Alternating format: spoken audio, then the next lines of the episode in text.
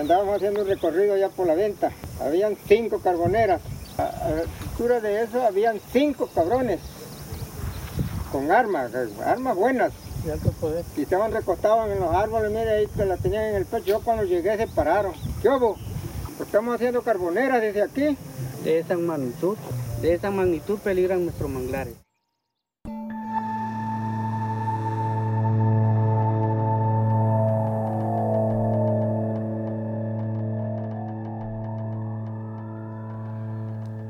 Gonzalo Zelaya es parte de la Brigada de Servicios Ambientales del Ejido de Tonalá, un grupo que se ha conformado oficialmente este 2022 para proteger los manglares ubicados en las costas de Tonalá, del municipio de Aguadulce, al sur de Veracruz, en la frontera con Tabasco.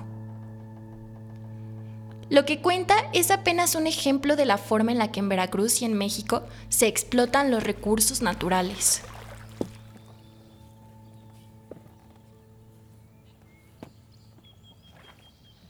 Como cada ecosistema, los manglares son particulares. Sus raíces, que parecen tentáculos o largos dedos, y el tronco, que puede elevarse más de 10 metros, son el hogar predilecto de crustáceos, cocodrilos, peces y aves. A los árboles de mangle rojo, blanco o negro, las especies que viven en México, les encanta el agua salobre, una combinación de agua dulce y salada. El mangle tiene barreras para prevenir los huracanes, inundaciones. Son los lugares a donde muchas especies acuáticas vienen a hacer su desove. Llámese el camarón, llámense la jaiba, llámense el robalo, el pescado, el cangrejo. Había mucho este cangrejo moro, hoy en día ya no se ve. Entonces, ese es nuestro interés por cuidar los manglares. Imagínense, llega a extinguir aparte de del ecosistema que nos da, la, oxigenación que nos da el planeta, ¿va? Este, todos los beneficios que tenemos en él.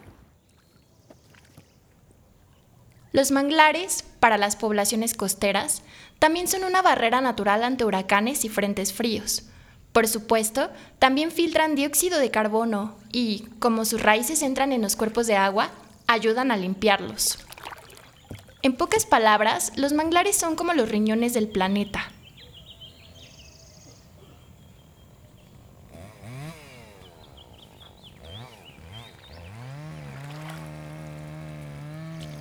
Pero hay quienes ven en los árboles de mangle un recurso forestal para transformarlo en carbón.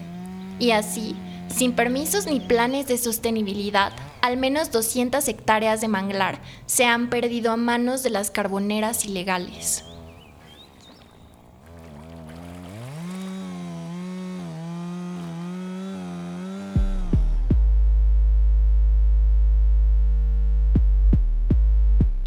Como suele suceder con las áreas naturales en nuestro país, son las personas que habitan cerca de estos ecosistemas quienes se organizan para defender la naturaleza, aunque pongan en riesgo la vida.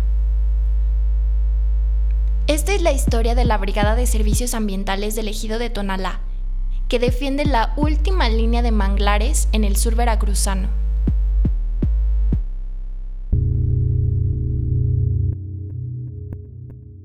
Bienvenidos a un mundo raro, posverdad, pospandemia y pospatriarcado.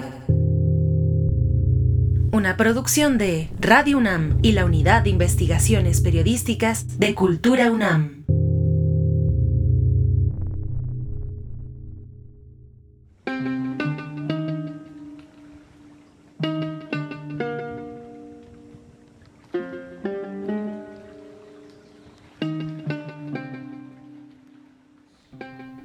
De acuerdo con la CONAMP, Veracruz es el tercer estado más biodiverso del país. En él se encuentran más de 24.000 hectáreas de manglares ubicados dentro de la red de sitios Ramsar, un acuerdo internacional que protege manglares y humedales.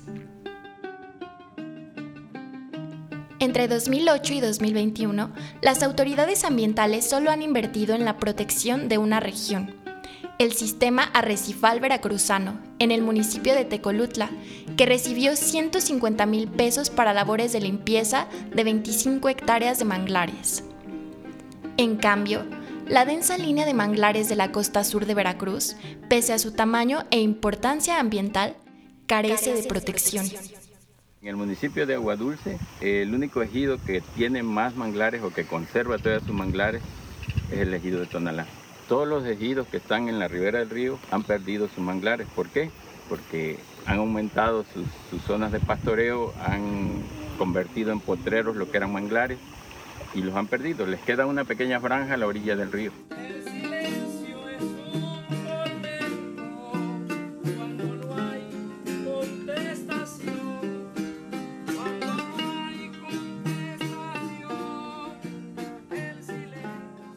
Agua Dulce es uno de los 212 municipios de Veracruz, una pequeña ciudad donde habitan menos de 50.000 habitantes. A él le pertenece la comunidad pesquera de Tonalá, una localidad asentada frente a las aguas del Golfo de México y el río Tonalá. La zona de manglares de Tonalá originalmente llegaba a las 580 hectáreas, pero, de acuerdo con un estudio científico, en la última década se han perdido más de 200 hectáreas de árboles. Debido al daño ocasionado, actualmente la Comisión Nacional Forestal solo reconoce 380 hectáreas de manglar en esta franja de Veracruz.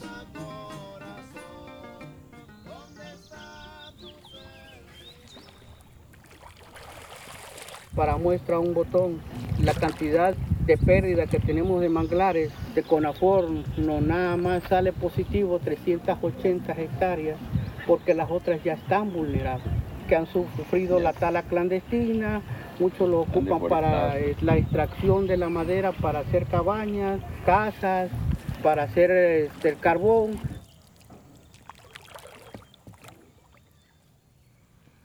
En cambio, los manglares han crecido del lado de Tabasco.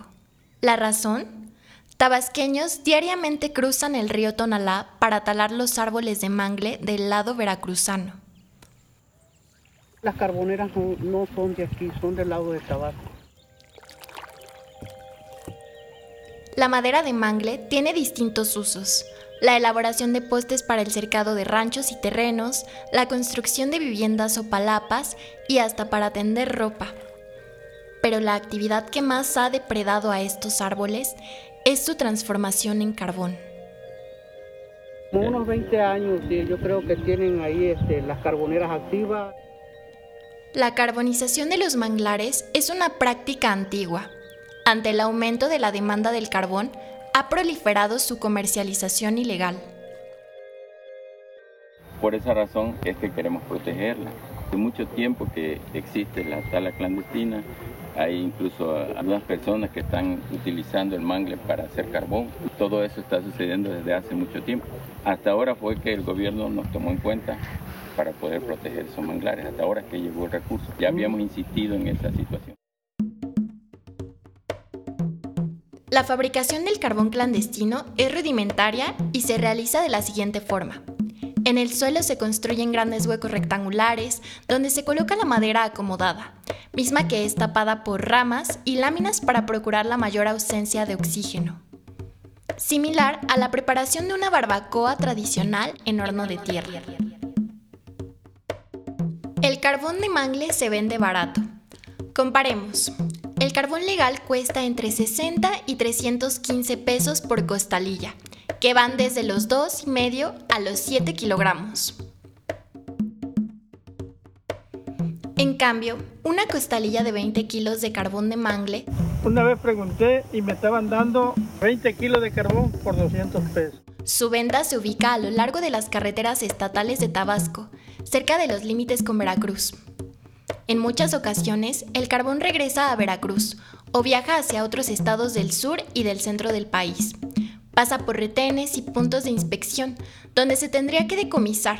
Las autoridades que se encuentran en los retenes tienen la obligación y el deber de detener a todas aquellas personas o por lo menos pedirles la documentación del tránsito de ese carbón o de esa madera. Eso lo sabemos. Desafortunadamente no sabemos cómo estén funcionando los retenes. Pero el carbón pasa sin problemas ante los ojos de las autoridades, que actualmente están más preocupadas por detectar personas migrantes. De modo que en la misma ciudad de Agua Dulce, algunas tienditas de la esquina, en colonias populares, ofrecen el carbón de mangle. La mayoría de quienes lo consumen para sus barbacoas o carnes asadas de fines de semana desconocen que estos recursos forestales provienen de la destrucción del ecosistema de su propio municipio. Pero lo que sí sabemos es que están haciendo un gran daño al, manglar.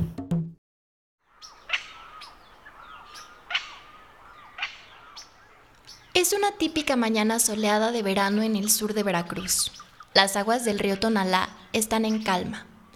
Parece una gran lengua plateada que serpentea hasta el punto de unión con el Golfo de México. A sus orillas se pinta de verde. Es el reflejo de los árboles de mangle. Frente a este hermoso paisaje, el señor Máximo del Valle, presidente de la Brigada de Servicios Ambientales del Ejido de Tonalá, nos recibe en su campamento.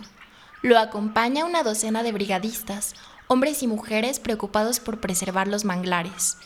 La mayoría porta el uniforme de la brigada, pantalón de mezclilla azul, brillantes casacas amarillas y cascos del mismo color. Máximo del Valle habla sobre la deforestación. Habla preocupado, con determinación. Lejos de perjudicarnos a nosotros como ejido Tonalá, no tanto nos perjudicarían a nosotros. Yo creo que estarían perjudicando el planeta entero. Las otras personas que lo acompañan coinciden. Yo soy Eugenio Montes Torres, secretario del grupo de los manglares y aquí estamos este, haciendo la, lucha en faena y todo lo que podemos por lo, por lo mismo porque nosotros pues ya estamos este, padeciendo mucha tala de, de los manglares, de las faunas, de todo. La mayoría de los integrantes ronda los 50 y 70 años de edad. Sus rostros reflejan una mezcla de experiencia, con un infinito amor por su tierra. Mi nombre es Maridel Santos Martínez, lo que me ha motivado eh, la labor que estamos haciendo con mis compañeros es salvar este manglar, que es un oxígeno para todos, no solo para nosotros. Es beneficio para todas las personas, son nuestros pulmones y por aquí respiramos.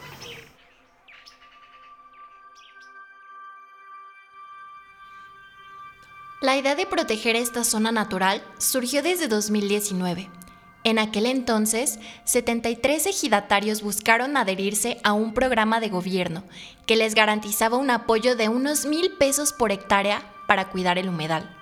Sin embargo, la instancia encargada de darlo, la Comisión Nacional Forestal, se los negó.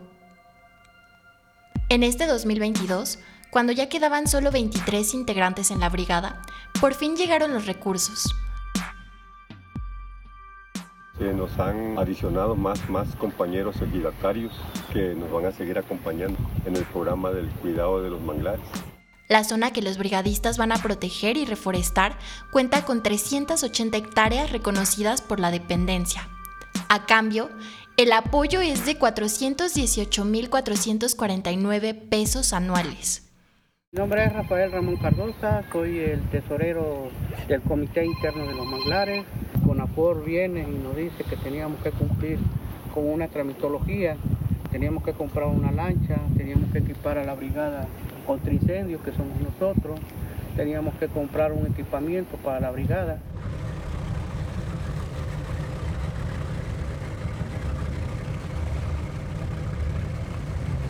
La cantidad podría parecer suficiente, pero en la práctica, al menos la mitad del recurso se destinó en comprar una lancha y un motor usado, equipar a los brigadistas con botas, uniformes y herramientas para el combate de incendios forestales.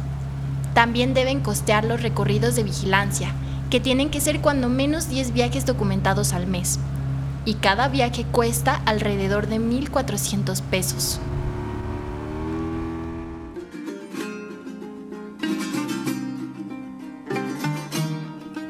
Los brigadistas son conscientes de que su labor de reforestación y conservación del hábitat pone en riesgo su vida.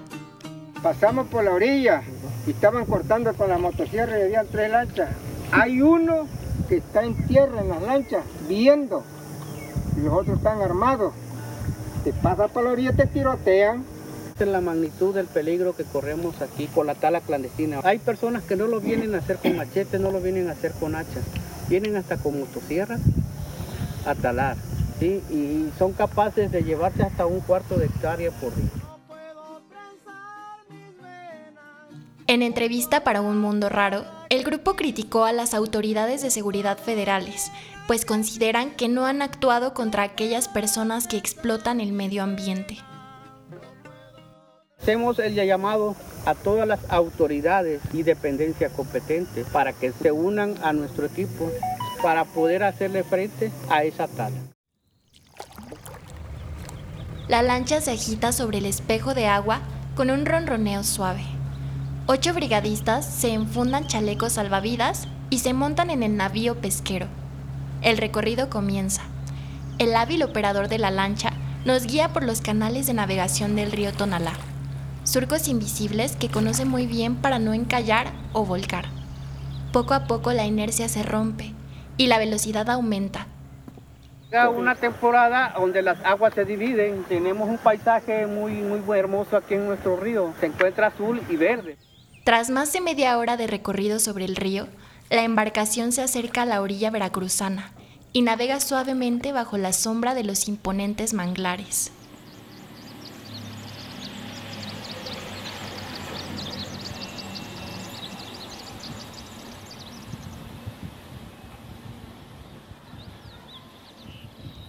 Pero el panorama es triste. Se puede distinguir a simple vista las grandes extensiones de manglar destruidas. El daño no suele apreciarse rápidamente. Los carboneros comienzan a cortar de adentro hacia afuera, de modo que cuando las autoridades o la población se percata del daño, es porque el área ya se encuentra devastada.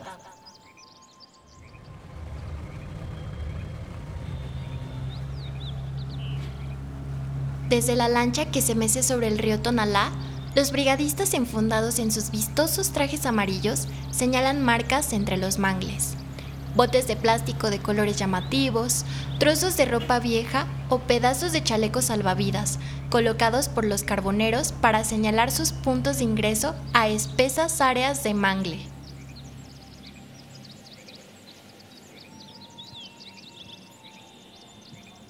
Los brigadistas toman evidencia fotográfica y referencian geográficamente el sitio.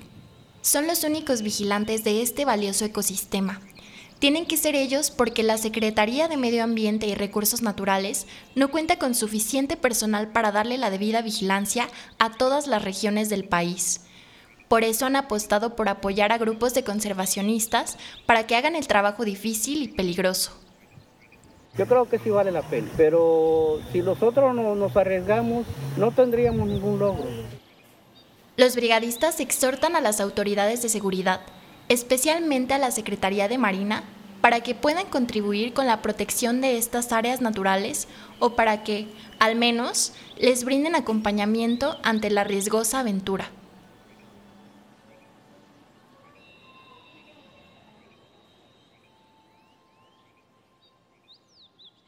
Porque si a nosotros nos encuentran con un machete, nos los quitan la misma autoridad.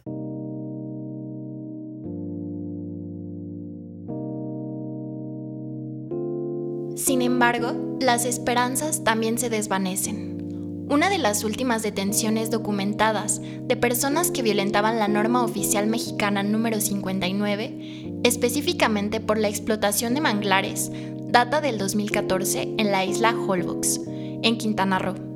Desde entonces, ocho años después, no hay registros de alguna otra detención importante por parte de las autoridades ambientales. No todo en la protección de los manglares de Tonalá ha sido desesperanza o riesgos.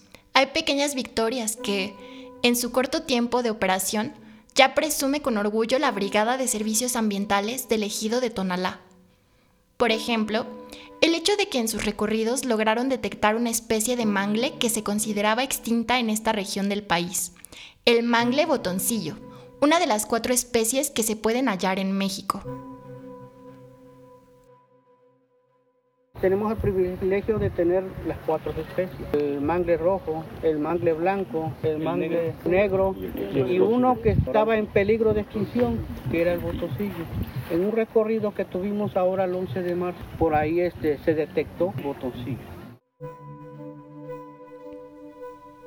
La ubicación de esta especie, sin embargo, ha sido resguardada con la finalidad de recolectar semillas, trasladarlas al campamento donde se está edificando un vivero y proceder a su reforestación en las zonas devastadas.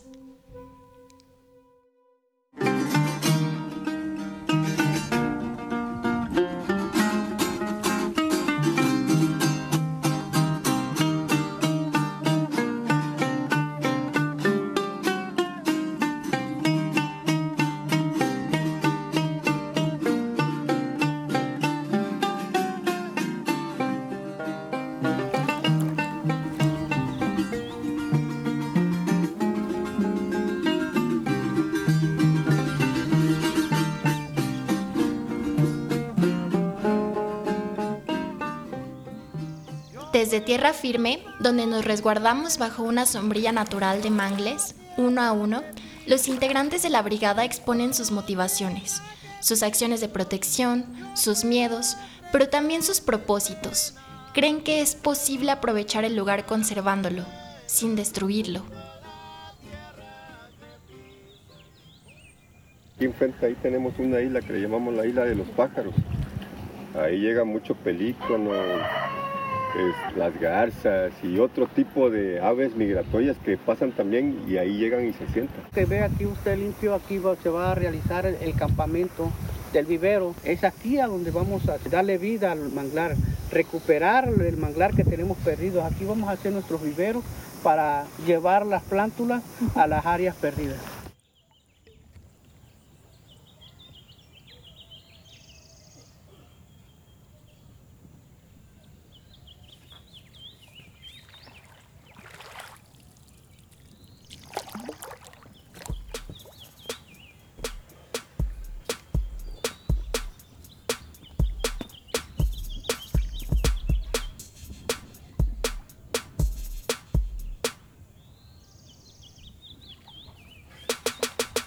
Además de inhibir la tala clandestina y reforestar las áreas vulnerables, la brigada contempla a mediano plazo el desarrollo de un programa sostenible, con permiso de la CONAFOR, para explotar la región desde la perspectiva turística y educativa. Incluso, una vez recuperadas las hectáreas perdidas en los últimos años, consideran que podría ser posible aprovechar la madera de forma controlada, en un ciclo que permita su explotación, sin acabar con el recurso, es decir, con un manejo sostenible. Pudiéramos hacer nuestra reforestación en los lugares vulnerables, yo creo que sí se podría reutilizar el manglar.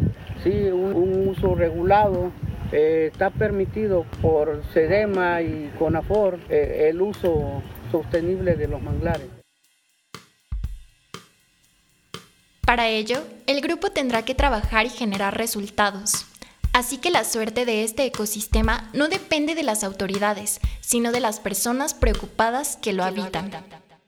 Se logra todos esos objetivos, sabemos perfectamente que llegarían muchas especies que, que están en peligro de extinción, sabemos perfectamente que regresarían.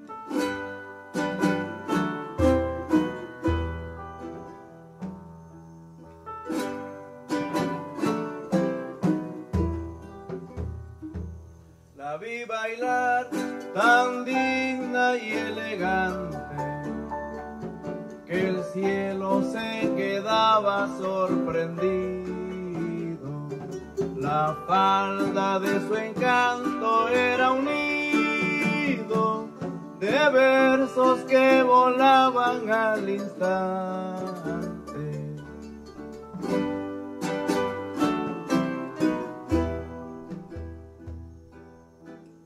Los brigadistas no escatiman en esfuerzos, sonríen ante los brotes de manglares que han sembrado en un área rasa junto al río. Observan los agujeros en la arena, donde se esconden cangrejos. Por eso, por primera vez en Aguadulce y en Tonalá, Veracruz, celebraron el pasado 26 de julio el Día Internacional de la Protección del Ecosistema de Manglar.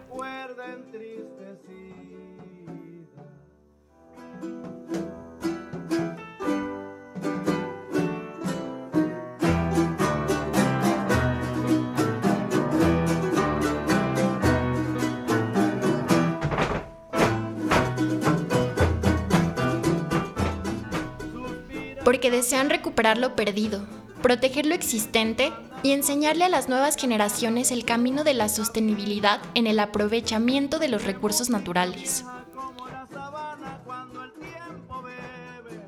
La tarea es complicada, pero esta comunidad la abraza como las raíces de mangle abrazan el lecho del río Tonalá.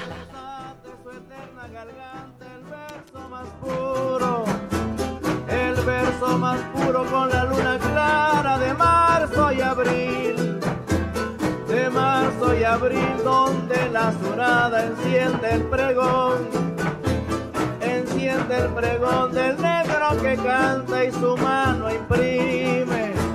Y su mano imprime la nota más larga sobre la morisca sobre la morisca, guitarra mulata que muestra su encanto, que muestra su encanto junto a la jarana,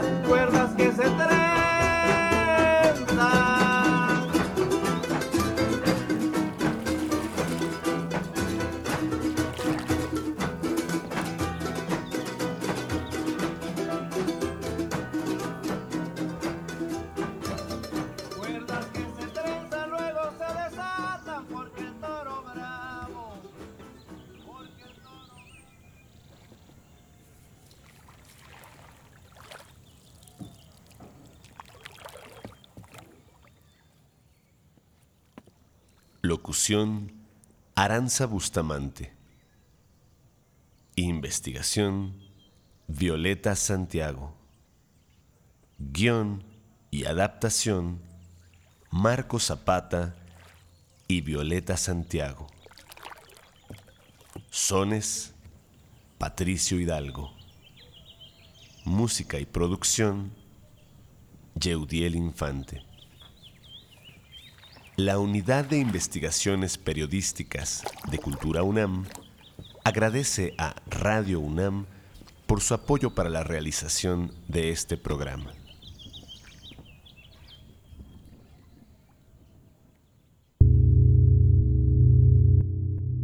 Esto fue Un Mundo Raro, posverdad, pospandemia y pospatriarcado. Una producción de Radio UNAM y la Unidad de Investigaciones Periodísticas de Cultura UNAM. Visítanos en corrientealterna.unam.mx.